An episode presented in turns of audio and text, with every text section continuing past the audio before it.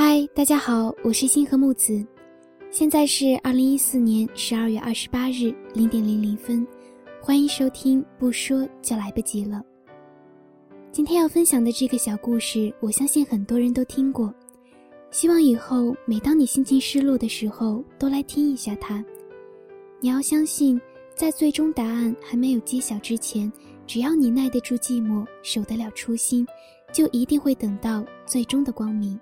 你一定要相信，一切都是最好的安排。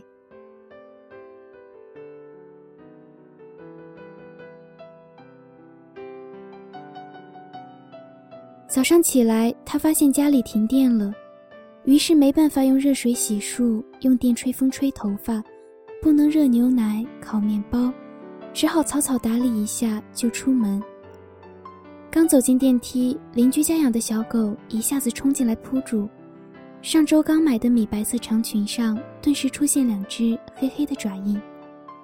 开车被警察拦住，才想起今天限行，罚了一百。到了公司，正好晚了一分钟，又罚五十。冲进会议室开例会，老板正在宣布工作调整的名单，他的业务居然被无故暂停。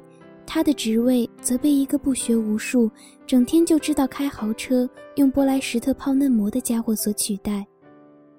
午餐时间，所有人都闹着要新任主管请客，一窝蜂笑闹着出了门，没有人叫他。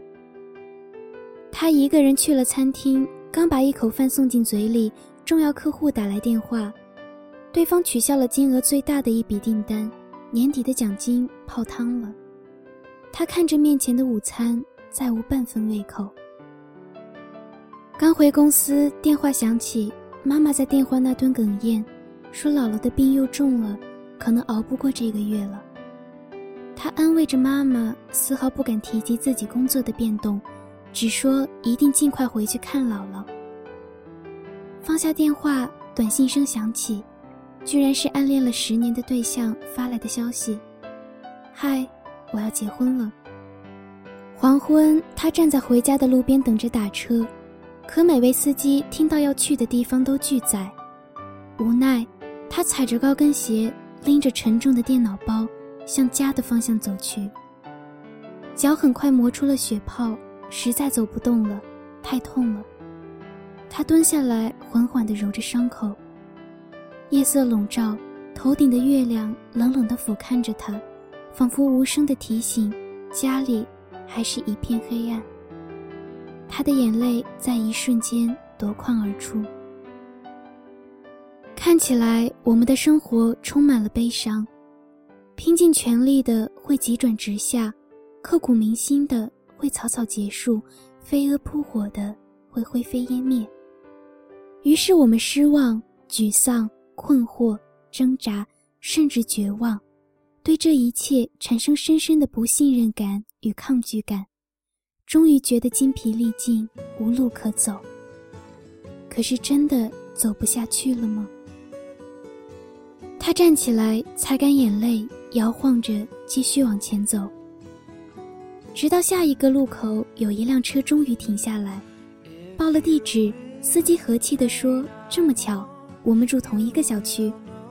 看小姑娘，你走的辛苦。”正好收工，免费送你回家。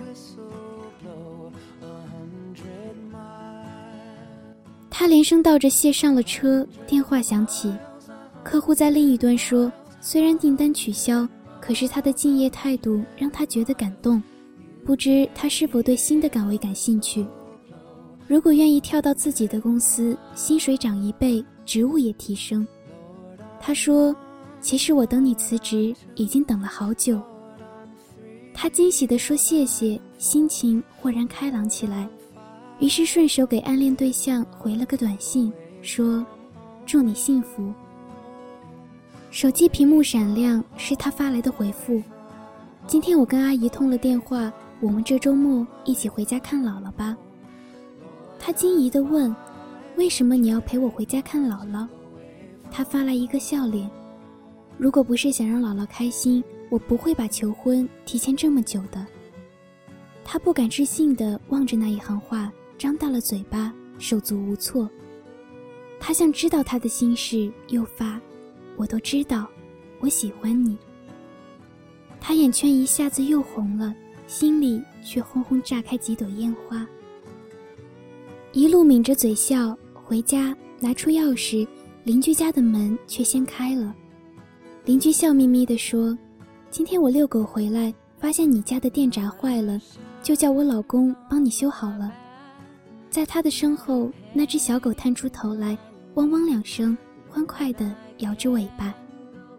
他推开家门，一世融融，满眼暖意。